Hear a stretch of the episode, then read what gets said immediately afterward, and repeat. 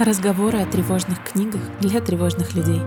Всем привет! Меня зовут Иоланта, и это подкаст «Куда бежишь», где мы вместе ищем тот самый пресловутый life-work balance и пытаемся наконец отдохнуть. А в последний год мы также ищем новые опоры в этой реальности. И сегодня я решила поговорить с вами про книги, потому что очень хочется зимним вечером, знаете, укрыться пледом, заварить какао и почитать что-то хорошее. И это не какой-то штамп из фильмов, а это то, что реально наполняет и делает вечера более волшебными. У меня, кстати, есть одна такая привычка, э, наверное, странная, но я очень люблю ванны, и я очень люблю читать в ваннах. То есть раньше, когда я была мелкая, мне все книги периодически падали, окунались, и, знаете, они такие были ребристые э, в какие-то волны. А сейчас э, я читаю читалку или планшет. Да, Паша Паша всегда, муж мой, который монтирует этот подкаст, всегда трясется за технику больше, чем я. А я немножко такая безалаберная, вот. Но я очень люблю устраивать себе вечера. Я включаю современную классическую музыку, то есть каким-то современным звучанием. Часто есть плейлисты на Spotify, на Яндексе, то есть где угодно есть плейлисты современная классическая музыка. Я зажигаю свечи, беру, например, ридер, у меня Kindle обожаю Kindle и считаю, что это топ of the топ вообще всех читалок мира. Это, кстати, такая небольшая сноска, то есть это не реклама, к сожалению. Kindle, приходите ко мне. Но по качеству, по длительности, по внешнему виду, то есть он выглядит вообще Kindle. А, вот это как iPhone среди читалок. И очень приятный на ощупь, там такой этот soft touch покрытие. И держит батарею он месяцами. Еще раз, Kindle, если вы меня слушаете, обязательно приходите с рекламой, я вас обожаю. Так вот, я беру вот эту читалку, включаю классическую музыку, зажигаю свечи. Это обязательно. То есть не какое-то искусственное освещение, а именно чтобы свечки. И вся ванна наполняется таким успокаивающей атмосферой, а, я наливаю себе любимый хвойный экстракт в ванну, закрываю дверь, то есть все, ко мне никто не заходит. Ну, скорее всего, какой-нибудь кот скажет мяу, я его запускаю, и он сидит и смотрит на меня. Но это меня не смущает. И читаю. И это любимые мои часы, наверное, среди недели, когда вот я так отстраняюсь от всего и погружаюсь в книги. И вообще, несмотря на то, что мы с вами давно знакомы, но, скорее всего, вы не знаете обо мне еще очень-очень много. Так вот, книги — это то, куда я убегала с детства. Когда меня отправляли к бабушке, которой я не очень хотела, у которой было не все в порядке с головой, в умирающую деревню, где кроме нее были еще тоже какие-то старички и очень мало моего возраста. И как бы часто мое лето выглядело как я сама с собой играю, езжу на велике, не знаю, купаюсь иногда. Там не было нормальных речек, к сожалению, в каком-то в ближайшем отрезке, поэтому я не очень часто купалась. Дедушка на огороде, и также он э, был учителем, поэтому он периодически уходил, надо было что-то делать. Бабушка, которая такая интересная у меня была бабушка. Я, наверное, это не тот выпуск. Вот. Но в итоге единственное, что оставалось у маленькой Лолы, это книжки, это огромная библиотека и стремление куда-то убежать. Поэтому уже, ну, не знаю, наверное, лет с пяти-шести книги для меня стали убежищем. Я не знаю, вот э, вы меня сейчас слушаете, есть ли у кого-то похожее ощущение? Если да, пишите мне либо в «Куда бежишь», либо в мой инстаграм Лолисин пообщаемся. Я всегда стараюсь отвечать, и мне тем ценнее, когда мне пишут люди, потому что я понимаю, что типа аудитория — это кто-то без лица, то есть это просто какие-то цифры. А мне интересно знать, кто там на другом конце наушников меня слушает. Так вот, книги для меня всегда были палочкой-выручалочкой, поэтому я читаю с детства, поэтому я, наверное, буду чаще рассказывать о том, что читаю внутри этого подкаста, но так как у нас э, как бы ментальная такая немножко тематика, направление, плюс я тревожная, и логично, что я э, хотела вам рассказать про какие-то книги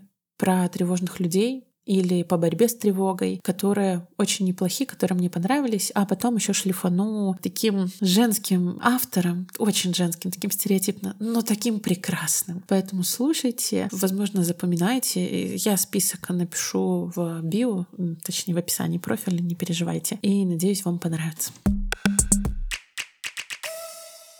Итак, ну какой список книг про тревожных людей без Фредерика Бакмана и его книги «Тревожные люди». Бакман либо нравится с первой строчки и нравится потом почти все его книги, либо он вызывает ненависть, отвращение, обвинения и так далее. Я слушала некоторые подкасты, которые втроем его дружно хейтили. Мне открывались глаза, потому что, блин, он мне так понравился. Но это нормально. Это такой писатель. Он пишет очень иронично он пишет очень, э, знаете, как будто бы про странных людей. На самом деле ты читаешь и понимаешь, что это вот мы с вами. И ходит такая байка, а может и не байка, что перед каждой книгой, когда он решает что-то написать, он долго ходит к психологу, и вообще он постоянно ходит к психологу, прорабатывает какие-то проблемы. И поэтому его книги такие проработанные, такие понятные. Там так много каких-то признаков, каких-то болезней или какого-то тревожного расстройства у героев и так далее, потому что он все это проработал, и поэтому это так интересно читать. Так вот, о чем же книга «Тревожные люди»? Есть маленький шведский городок, есть квартира, которую вставляют на продажу, есть куча гостей, которые туда приходят ее смотреть. И самое интересное, что у каждого из, этого, из этих гостей есть свои какие-то мотивы. Кто-то хочет купить, кто-то нет. У кого-то какие-то странные мотивы, у кого-то ну, просто хочет хочет квартиру. И вот это погружение в психологию, в мотивы, в характеры, в червячки и заебы, прости господи, других людей и делает эту книгу такой прекрасной. И потом туда вламывается грабитель, и что-то происходит а через пару часов вся эта компания уже просит э, запустить им фейерверки и пиццу, потому что они проголодались. Что происходит? Куда в итоге делся грабитель? Книга не тоненькая, не маленькая, но я искренне смеялась, улыбалась, как и почти от всех книг Бакмана. И там очень классные цитаты именно про тревожных людей. И там такой, знаете, строкой идет мысль о том, что вот ты думаешь про человека что-то одно из своих тревожных мыслей, но у него свой контекст, своя жизнь, своя обувь, в которую он проходит этот путь, и он, скорее всего, совершенно иной, и ты никогда не сможешь догадаться. То есть мы часто через свою призму других оцениваем, ну, в 99% мы не правы. И мне вот нравятся вот эти освобождающие мысли, что прекратите думать за других людей. У них свой путь. И вы спросите, они вам ответят. И даже самый угрюмый человек возможно, просто что-то недавно потеряла, ему очень больно. То есть у Бакмана книги, они такие очень человеколюбские, я бы сказала, и очень психологически проработанные. Вот одна из цитат. «Иногда нам становится больно, невыносимо больно, потому что мы чувствуем себя чужими в собственной коже, мы впадаем в панику при мысли о неоплаченных счетах, о том, что взрослые — это мы, а мы до сих пор не научились ими быть, поскольку попытку быть взрослым ничего не стоит провалить. Не знаю, я надеюсь, что вам понравится, потому что для меня э, Бакман стал утешением в какой-то мере, и у него сейчас такой новый этап карьеры, когда он пишет более остро-социальные книги, например, «Медвежий угол», и мне очень тяжело они даются, потому что к Бакману я часто прибегаю за избавлением от тревог, понимаете? То есть посмеяться, расслабиться, отдохнуть, забыть, нравится. А вот эта книга новая его, там уже про, про другое. Но это все равно великий шведский писатель. Следующий автор у нас Мэтт Хейк и две его книги. Этот парень, у него тоже были разные психологические проблемы, была депрессия, он много прорабатывает себя с психологом. Видите, в этой подборке, мне кажется, почти одни такие человеки, потому что они мне очень близки. И он писал как эссе разные, на разные темы, так и художественные книги. Художественная мне, кстати, понравилась больше, но вначале про эссе. Называется «Планета нервных». Это такое наблюдение о том, что меняется сейчас, э, какие роли социальных сетей, гаджетов гаджетов в этом, почему мы такие нервные, тревожные, почему нам бесконечно страшно. И виноваты мы в этом или вокруг в повестке вот этой новостной, когда бесконечно обрушиваются какие-то новости, невозможно иначе. И он классно рассказывает о своем опыте и о том, как контролировать стресс и что можно применить для того, чтобы, не знаю, чтобы стало немножечко легче в этом мире нервных. Ну и в целом ты читаешь его и такой, это я, и это я, и это я. Цитата. «Если ты чувствуешь, что времени не хватает, это не значит, что его не хватает. Если ты чувствуешь себя уродливым, это не значит, что ты уродлив. Чувство тревоги не означает, что нужно тревожиться. Если тебе кажется, что ты малого достиг в этой жизни, это не означает, что ты достиг малого. Чувство, что тебе чего-то не хватает, не делает тебя менее полноценным. Эта цитата хорошо иллюстрирует то, о чем вообще книга. О том, что очень многие мысли, страхи и тревоги наши, они не наши они наносные, они наносные обществом, культурой, а, новостными всякими СМИ, и очень важно учиться слушать свой голос в этом, а, учиться контролировать влияние сетей на себя. Это то, о чем мы с вами в первом и втором сезоне очень часто говорили. И, кстати, тут хочу привести один эксперимент. Прочитала на Фейсбуке, что а, одним людям лента Фейсбука постоянно подкидывала хорошие новости, а другим плохие в течение недели. И что они заметили через неделю, вот исследователи, которые делали это? Что люди, которые бесконечно поглощали плохой контент, негативный, сами стали более раздражительными, менее счастливыми, более усталыми от бесконечного вот этого перемалывания. А еще они сами стали активнее оставлять плохие комментарии и вообще тоже провоцировать ответную агрессию. То есть одна агрессия провоцирует новую ответную агрессию. Тут, мне кажется, таких экспериментов было куча. Мне сразу вспоминается эксперимент теория, точнее, разбитого стекла, когда вот в каком-то районе появляется разбитое стекло, например, ну, кто-то побил квартиру, не знаю, сожгли или, или какой-то мусор на улице. Если коммунальная служба и люди быстро не нивелируют это, не делают опять порядок, порядок, тогда этот район быстро начинает зарастать подобной же грязью, битыми окнами и так далее. То есть если люди видят, что вокруг есть что-то незаконное, неконтролируемое, какая-то часть людей тоже позволяет себе такие же действия, и такие районы очень быстро превращаются в гетто. Вот. И это о том, как на нас влияют другие люди, как на нас влияют новости. Это, мне кажется, очень важно помнить. Следующая книга Клодия Хэммонд «Искусство отдыха. Как качественно отдыхать в эпоху вечной занятости». Ну, как раз под наш подкаст. Она очень много размышляет о том, как, например, трудоголики часто хвастаются, что у них не было долго отпуска, и они считают, что это супер, что это какая-то что-то, что должно, знаете, прийти кто-то и поставить им галочку, какой молодец, какой ты трудоголик, и погладить себя по голове. Но в итоге это говорит лишь о неких внутренних противоречиях, о неумении найти баланс, то есть это на самом деле говорит о плохих плохих твоих чертах, а также это может говорить о том, что ты не конкретно вы, которые слушаете, а просто что человек убегает от проблем в работу. Я знаю много таких людей. И вот э, эта книга как раз о том, как поискать разные вариации отдыха, а также почему нам вообще-то необходимо отдыхать. Это наша физиологическая потребность, так же как поесть, поспать и так далее. И мне кажется, она еще такая красивая. У меня она есть, я как-то купила ее в классном магазине книжном. И это такая книга, которая на полочке всегда нужна. Если ты задолбался, такой взял, открыл, почитал про способы отдыха и помог себе. Раз уж здесь мы сегодня с вами собрались, чтобы послушать мои классные рекомендации, давайте я вам еще и подкаст порекомендую. Ну, если вы меня слушаете, значит, этот формат информации поглощения вам тоже нравится. Я не знаю, надо провести опрос, сколько среди моих слушателей родителей, но, скорее всего, есть некое количество, кто хотя бы об этом задумывается, как и я, как и мы с мужем которые периодически спрашиваем друг у друга, ну что, ты как? Я все еще нет, а ты? И я все еще нет. И мы так каждый год друг друга щупаем, но не знаю, как-то выльется ли в это в детскую историю, мы пока не решились. Тем более Поэтому очень важно слушать про разный опыт, очень важно слушать про реальный опыт и про, знаете, не только про хорошее и плохое, а вот про весь спектр. Потому что какое-то время было не принято говорить о трудностях, и все такие про счастье материнства. Родишь зайку, найдешь и лужайку, и прочий дикий бред, который всех выбесил. Потом, как будто бы, так, знаете, маятник качнулся в другую сторону, что абсолютно нормально, и все, наоборот, стали рассказывать про всю самую жесть. Меня, если честно, это довольно-таки напугало. И сейчас, например, я подписываюсь на каких-то ученых, которые которые проходят через э, родительство типа Аси Казанцева, или вот типа этого подкаста «Наша смена» он называется. И его ведет Аня Салова,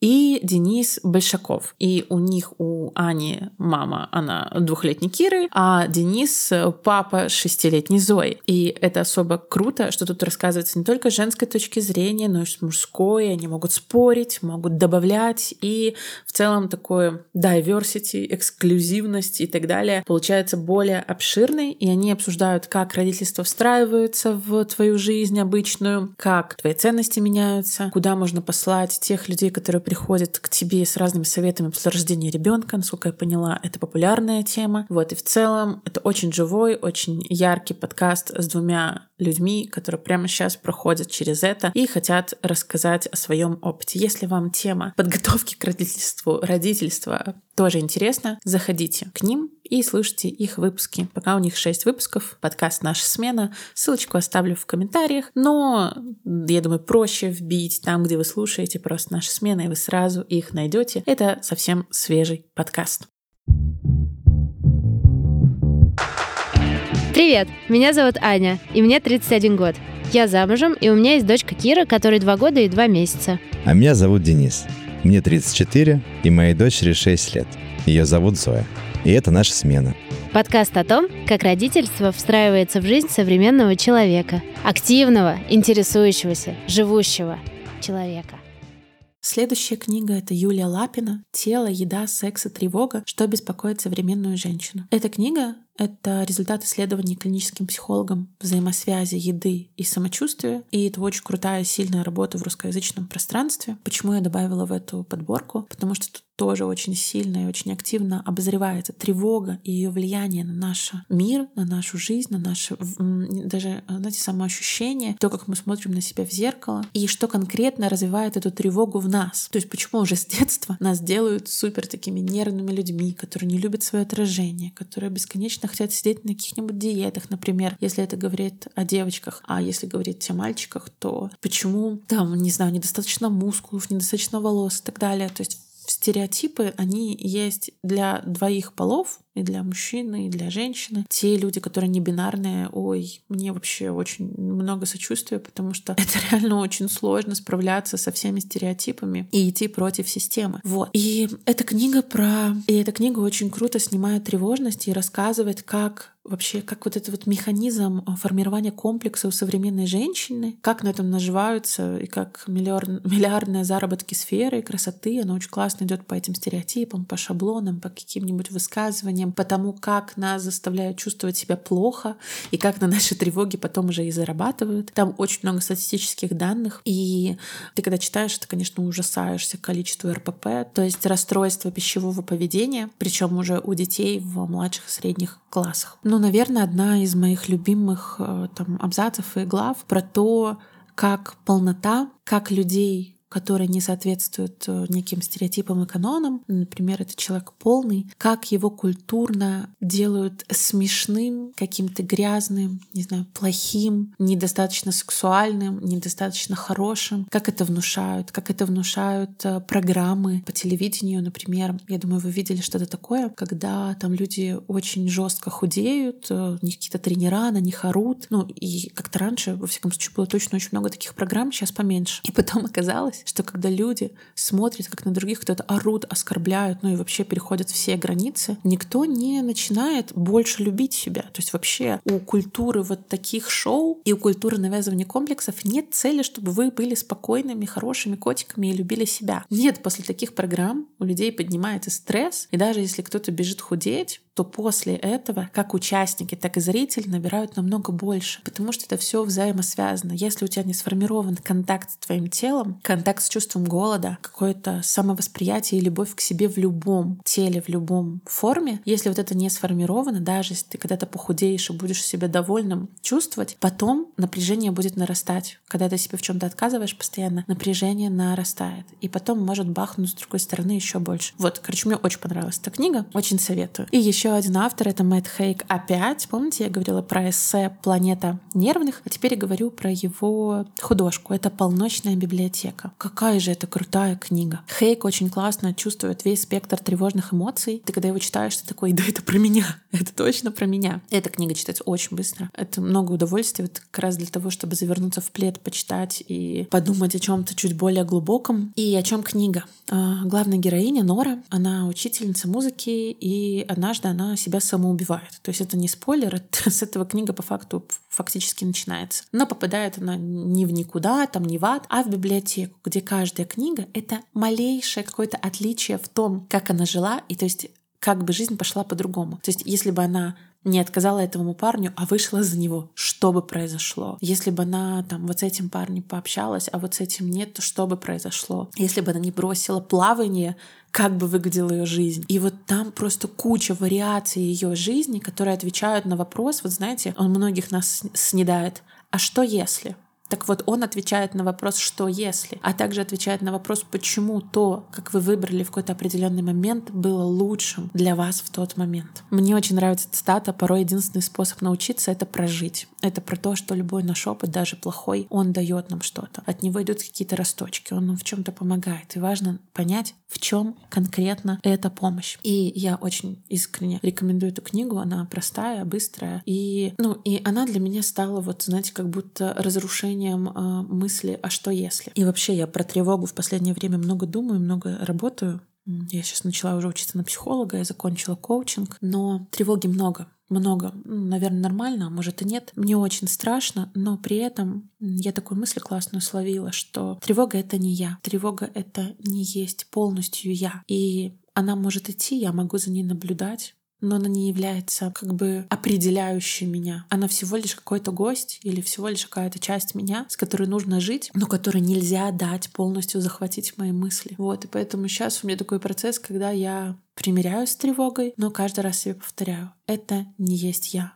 Это не все, что есть в моей жизни. И последнее, что я хотела вам сказать, это не совсем для тревожных людей, но это просто очень прекрасная писательница Сара Эдисон Аллен. Она пишет такие по-хорошему, ну, так стереотипно сейчас скажу, женские романы. Я думаю, что и парням на самом деле хорошо бы почитать все, о чем я перечислила. Но она пишет такие романы про любовь, про сестринство, про детей, про отношения между мамой и дочкой. То есть там прям весь спектр отношений затронут. Если посмотреть на обложки ее книг, вы подумаете, что это какая-то чушь. Но не спешите так думать и ставить нее штамп. Попробуйте почитать. Я начала читать книги «Садовая чара». В целом это ее первая книга. И я восхитилась тем магическим реализмом, который она сумела сделать. То есть ты как будто читаешь книгу просто про какую-то парочку, просто какую-то реальность. Но всегда на фоне идут какие-то магические моменты, какие-то огоньки, как будто с тобой шепчет дерево. И вот эта атмосфера, она настолько прекрасная, что вот это, наверное, после... ну, вот одни из немногих книг, которые полностью меня отрезают от внешнего мира и помогают сосредоточиться, уйти от тревоги и расслабиться. Еще раз, Сара Эдисон Аллен, не обращайте внимания на то, как выглядят обложки, попробуйте почитать.